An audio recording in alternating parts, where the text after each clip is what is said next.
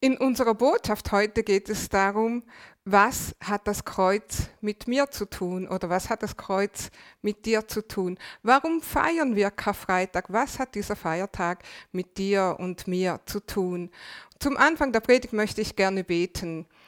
Vater, wir danken dir, dass wir in Jesu Namen zusammen sein dürfen dass wir den Tod und die Auferstehung Jesu feiern dürfen, dass wir das größte Ereignis der Weltgeschichte zusammen, gemeinsam zu Hause feiern dürfen. Und wir danken dir für dieses Wort und dass das Wort in unsere Herzen fällt und dass es aufgeht und Frucht bringt, so wie du, Jesus, in deinem Wort versprochen hast.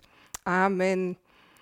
Im Korintherbrief, und zwar im Kapitel 1, Vers 18, da lesen wir, die Botschaft vom Kreuz ist nämlich für die, die ins Verderben gehen, eine Dummheit. Aber für uns, die gerettet werden, ist sie Gottes Kraft. Wenn wir diesen Vers genau betrachten, dann sehen wir, dass hier von zwei Gruppen von Menschen die Rede ist, nämlich für die einen, die verloren gehen. Für sie ist die Botschaft vom Kreuz eine Dummheit oder äh, töricht. Sie können damit nichts anfangen. Sie können nichts damit anfangen. Warum musste Jesus am Kreuz sterben? Warum so ein grausamer Tod? Wenn er der Sohn Gottes war, warum am Kreuz? Warum diese Schmerzen? Für sie ist es eine Dummheit. Für die zweite Gruppe heißt es, für uns, die wir gerettet werden, ist die Botschaft vom Kreuz Gottes Kraft. Ist die Botschaft vom Kreuz für dich eine Dummheit oder bedeutet sie für dich Gottes Kraft? Darüber möchten wir heute sprechen. Und ich möchte zum Anfang eine Geschichte vorlesen von jemandem, nämlich der diese Botschaft nicht angenommen hat. 1982 starb Leonid Brezhnev, der von 1966 bis 1982 der mächtigste Mann der Sowjetunion war. Unter dem kommunistischen Regime hatte der Glaube an Gott keinen Platz. Der damalige Vizepräsident der USA nahm an der Beisetzung Brezhnevs teil und war durch eine Gäste Brezhnevs Witwe tief bewegt. In dieser Hochburg des Kommunismus und des Atheismus stellte diese Frau durch einen Akt zivilen Ungehorsams alles in Frage, wofür ihr Mann gelebt hatte und wofür diese Regierung stand. Sie verharrte regungslos vor dem Sarg ihres verstorbenen Ehemannes, bis die Soldaten kamen, um den Deckel zu schließen. In diesem Augenblick streckte sie ihre Hand aus und machte das Zeichen des Kreuzes auf die Brust ihres toten Mannes. Durch diese Geste drückte die Witwe die Hoffnung aus, dass ihr Mann Unrecht hatte, dass er in dem, was er verfolgte, verbot und ausrotten wollte, falsch war. Gab es nicht doch ein ewiges Leben, ein Leben, das der schenken kann, der am Kreuz für die Menschen starb? Könnte es nicht sein, dass gerade dieser Jesus Barmherzigkeit üben könnte an ihrem verstorbenen Mann? Gibt es nicht doch ein ewiges Leben? Gibt es nicht doch einen barmherzigen Gott? Die Antwort dazu ist in der Botschaft vom Kreuz. Ich habe meine Predigt in drei Teile aufgeteilt. Der erste Teil ist die Botschaft vom Kreuz, sein Tod, mein Leben. Jemand stirbt am Kreuz einen grauenhaften Tod, von Gott und den Menschen verlassen, von den Menschen verspottet, alleingelassen, verleumdet, in Schmerzen, einsam, allein. Warum musste Jesus so sterben? Die Antwort dazu finden wir im Propheten Jesaja. Jesaja war ein Prophet, der einige Jahrhunderte vor Jesus gelebt hatte und er schaut visionär in die Zukunft. Der Prophet Jesaja sagt im Kapitel 53, 3 bis 5 lesen wir: Doch wahrlich, unsere Krankheit trug er und unsere Schmerzen lud er auf sich. Wir aber hielten ihn für bestraft, von Gott geschlagen und geplagt. Aber er wurde durchbohrt um unserer Übertretung willen, zerschlagen wegen unserer Missetat. Die Strafe uns zum Frieden lag auf ihm, und durch seine Wunden sind wir geheilt. Seit dem Sündenfall ist die ganze Menschheit der Sünde unterworfen. Das bedeutet, Gott schuf den Menschen ohne Sünde. Gott schuf Adam und Eva oder die ganze Menschheit, um Gemeinschaft zu haben mit uns Menschen.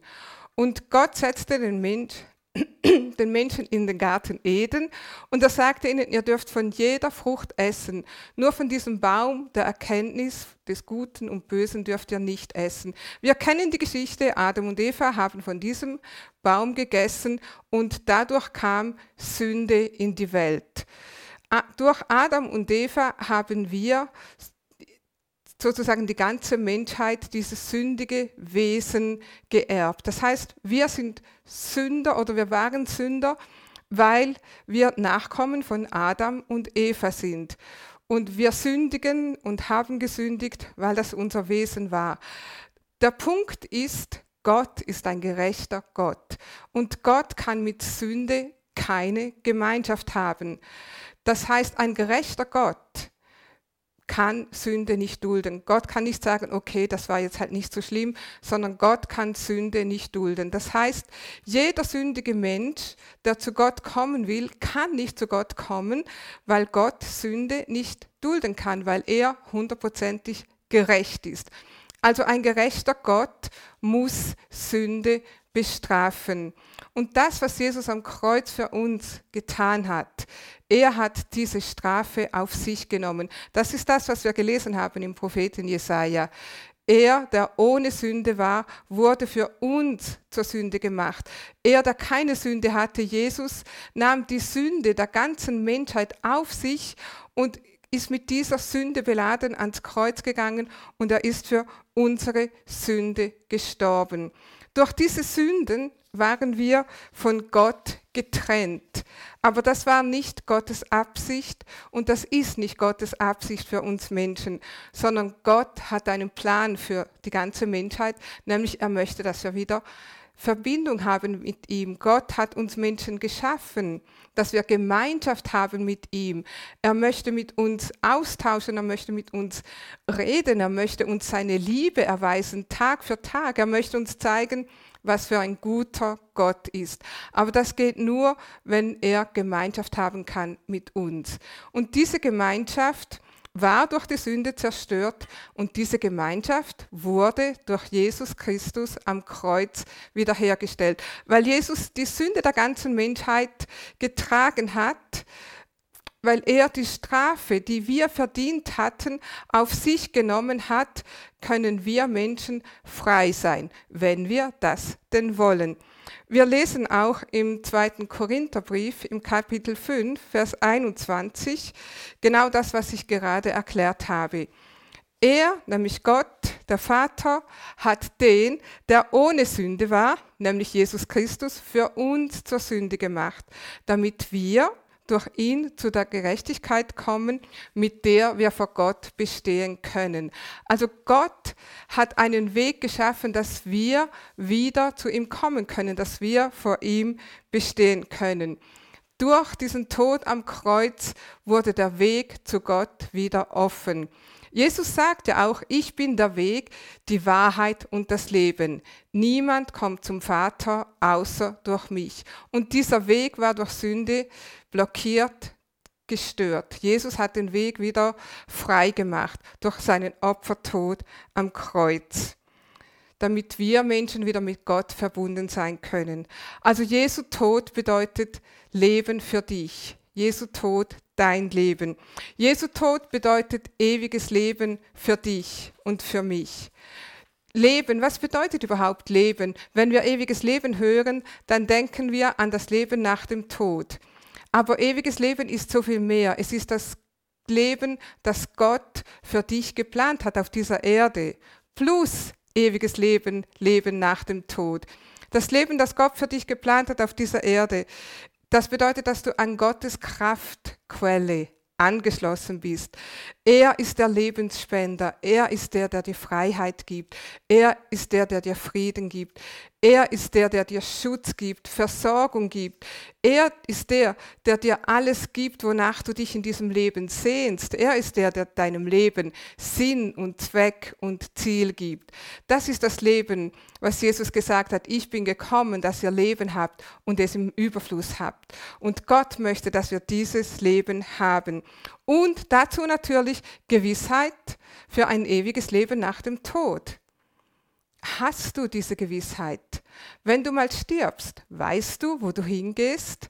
Viele Menschen sagen, das kann niemand wissen, aber die Bibel ist ganz, ganz klar über dieses Thema. Die Bibel sagt ganz klar, wo wir hingehen, wenn wir mal sterben, nämlich dass wir mit Gott ewig vereint sein können, wenn wir ihm unser Leben übergeben. Oder mit anderen Worten, wenn wir diese Sündenlast, die auf uns war, wenn wir diese Schuld, die Strafe, die wir hätten zahlen müssen, wenn wir die Jesus geben, dann haben wir ewiges Leben. Gott hat Jesus zur Sünde gemacht, damit wir Gerechtigkeit haben können, mit der wir vor Gott bestehen können. Und nur wer diese Gerechtigkeit hat, mit der er vor Gott bestehen kann, der hat auch Gewissheit, dass wenn er mal diese Erde verlässt, wenn dieses Leben mal vorbei ist, dann weißt du, wo du hingehst. Dann weißt du, dass du mit Gott vereint sein wirst, von Ewigkeit zu Ewigkeit. Für dieses göttliche Leben ist Jesus für dich gestorben, dass du das haben kannst. Unser zweiter Punkt, die Botschaft vom Kreuz. Mein Tod, sein Leben. Was bedeutet das? Mein Tod, sein Leben. Ich kann göttliches Leben oder das Leben, das Jesus für mich bereitet hat, nur in dem Maß haben, wie ich bereit bin, mein eigenes Leben in den Tod zu geben, wie ich bereit bin, nicht mehr mein Leben zu leben, sondern das, was Jesus für mich bereitet hat. Wir lesen das auch im 2. Korinther, Kapitel 5, Vers 15. Er ist für sie gestorben, damit sie nicht mehr für sich selbst leben, sondern für den, der für sie gestorben und auferweckt worden ist. Galater 2, Vers 20 sagt dasselbe mit anderen Worten. Nun bin ich aber durchs Gesetz, dem Gesetz gestorben, um Gott zu leben. Ich bin mit Christus gekreuzigt. Also es geht nicht nur darum, dass Jesus gekreuzigt wurde, sondern die Bibel spricht davon, dass wir mit ihm gekreuzigt werden. Und nicht mehr lebe ich, sondern Christus lebt in mir. Was ich aber jetzt im Fleisch lebe, das lebe ich im Glauben an den Sohn Gottes, der mich geliebt und sich selbst für mich hingegeben hat. Also ewiges Leben ist nur möglich, wenn wir unser eigenes Leben ans Kreuz bringen oder wenn wir unser Leben in den Tod geben. Was bedeutet das? Ich soll mein Leben in den Tod geben. Das bedeutet nichts anderes, als dass wir unsere eigenen Absichten, unsere Wünsche, unsere Ziele, unsere Pläne, was wir mit unserem Leben vorhatten, dass wir das Jesus hingeben, dass wir sagen, Jesus, ich gebe dir das, ich gebe das dir ans Kreuz, du bist jetzt Herr über meinem Leben nicht mehr meine Pläne, nicht mehr meine Wünsche, nicht mehr die Ziele, die ich hatte für mein Leben, sondern das, was du für mein Leben vorhast, was du gedacht hast, was dein Plan für mein Leben ist, das möchte ich leben. Wenn ich daran zurückdenke an unser eigenes Leben, ähm, unseren Werdegang sozusagen, wir haben eines Tages diese klare Entscheidung getroffen. Wir haben gesagt, Gott, wir wissen, du hast einen guten Plan mit unserem Leben, aber was ist dieser Plan? Und Gott hat uns geführt, dass wir Bibelschule gemacht haben, dass wir in die Mission gingen nach Russland. Gott hat uns geführt, dass wir nach Deutschland kamen. Aber der erste Schritt dazu war, unser Leben ans Kreuz zu bringen, nämlich unsere Karriere, unsere Heimat, unsere Freunde, alles, was wir hatten, bereit sein, das aufzugeben für ein Leben, was Gott für uns hat. Natürlich kannst du das nur machen, wenn du überzeugt bist, dass Gott ein guter Gott ist, wenn du überzeugt bist, dass er gute Pläne hat mit deinem Leben und wenn du davon überzeugt bist, dass seine Pläne so viel besser sind als deine eigenen. Ich kann nicht sagen, dass das Leben immer einfach war, seit wir das gemacht haben. Das ist über 20 Jahre her. Es war manchmal hart, es war manchmal holprig, es hatte viele Herausforderungen aber ich würde es nicht tauschen. Ich weiß, dass Gottes Plan zu leben Erfüllung bringt für mein Leben, dass das, was wir ans Kreuz bringen, das, was wir aufgeben, nichts ist im Vergleich zu dem, was Gott uns gibt oder was Jesus durch uns leben möchte. Und darum geht es unser Leben in den Tod bringen. Das heißt, mein, Le mein Tod, sein Leben. Wenn ich das, was ich vorhatte, wenn ich das Jesus hingebe und sage, ich bin bereit, dein Leben anzunehmen. Also mein zweiter Punkt, mein Tod, sein Leben. Ich kann sein Leben haben. Oder indem wir einfach immer fragen, was sagt denn die Bibel dazu? Dass wir unsere Weltanschauungen, unsere Meinungen ans Kreuz bringen und sagen, ich möchte jetzt wissen, was die Bibel dazu sagt. Was sagt die Bibel zu diesem Lebensstil? Was sagt die Bibel zu dieser Art, wie ich Geschäfte machen möchte. Was sagt die Bibel zu dieser Beziehung?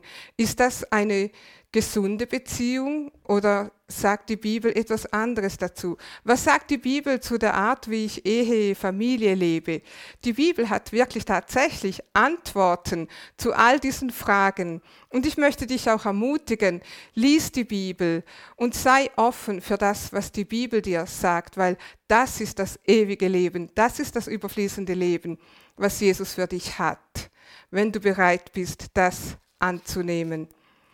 Mein dritter Punkt, die Botschaft vom Kreuz, sein Leben, mein Leben. Die Botschaft vom Kreuz, Jesu Leben, ist mein Leben. Im 1. Korinther 1, nochmal Vers 18, da heißt es aber für uns, die gerettet werden, ist sie Gottes Kraft. Also die Botschaft vom Kreuz, wenn wir das angenommen haben, dann ist das für uns Kraft, und zwar Kraft für jeden Tag. Im Vers 24 im gleichen Kapitel, da steht aber für die, die Gott berufen hat, Juden oder Nichtjuden, also auch wir, ist der gekreuzigte Christus Gottes Kraft und Weisheit. Sein Leben mein Leben. Wenn wir das angenommen haben, dann sind wir an Gottes Quelle angeschlossen, dann sind wir an seiner Lebenskraft angeschlossen, angezapft an die göttliche Quelle. Wir sind, das gibt uns Kraft für unsere Seele. Also wir kriegen emotionale Stabilität, wir bekommen Sicherheit in diesem Leben. Wir können angstfrei durch diese Corona-Krise gehen, weil wir seine Kraft empfangen haben, weil wir seinen Frieden empfangen haben. Aber wir haben vorher auch gelesen, es bedeutet auch Weisheit.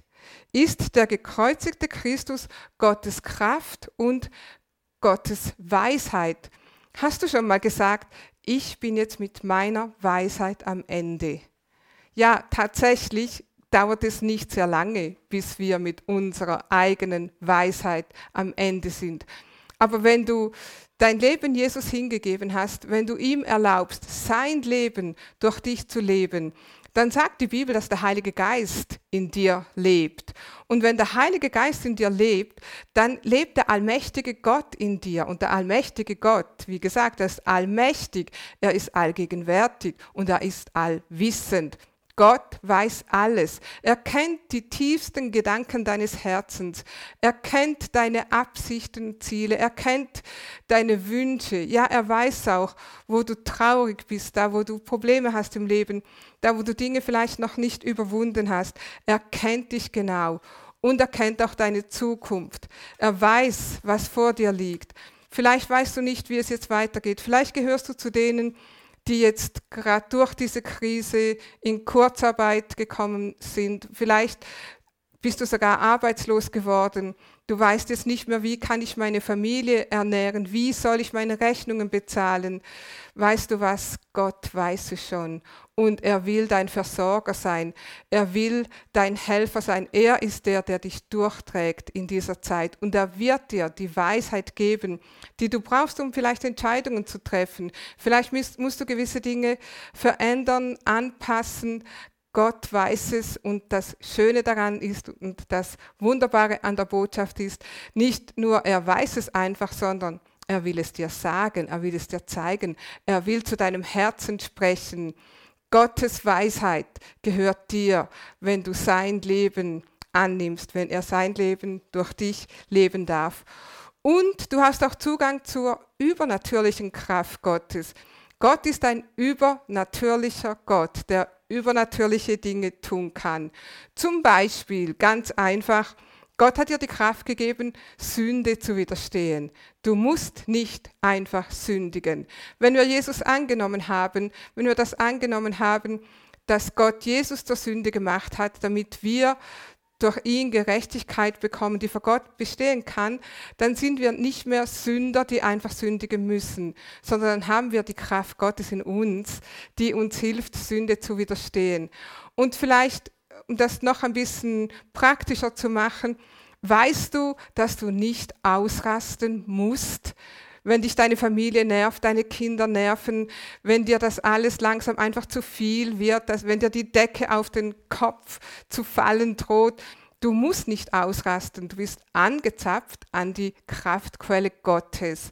Dann, ja, vielleicht geh in einen anderen Raum, cool down, aber dann sagt Gott, ich nehme deine Kraft in Anspruch und du kannst mir helfen, dass ich meinen Familienmitgliedern so begegnen kann, wie du, Jesus, das tun würdest. Und du wirst sehen, Gott wird dir die Kraft geben dazu. Und du wirst sehen, du musst es nicht in eigener Kraft machen, sondern wirklich vertraue, dass du an diese übernatürliche Kraftquelle angeschlossen bist. Übernatürliche Kraft bedeutet aber auch, Gott hat uns Gaben gegeben, übernatürliche Gaben des Geistes. Jesus sagt, wer mir nachfolgt, denen werden Zeichen folgen. Zum Beispiel werden sie auf kranke Hände legen und es wird besser mit ihnen. Auch dazu haben wir, wir können nicht aus eigener Kraft Menschen heilen. Wir haben keine Kraft in diesen Händen.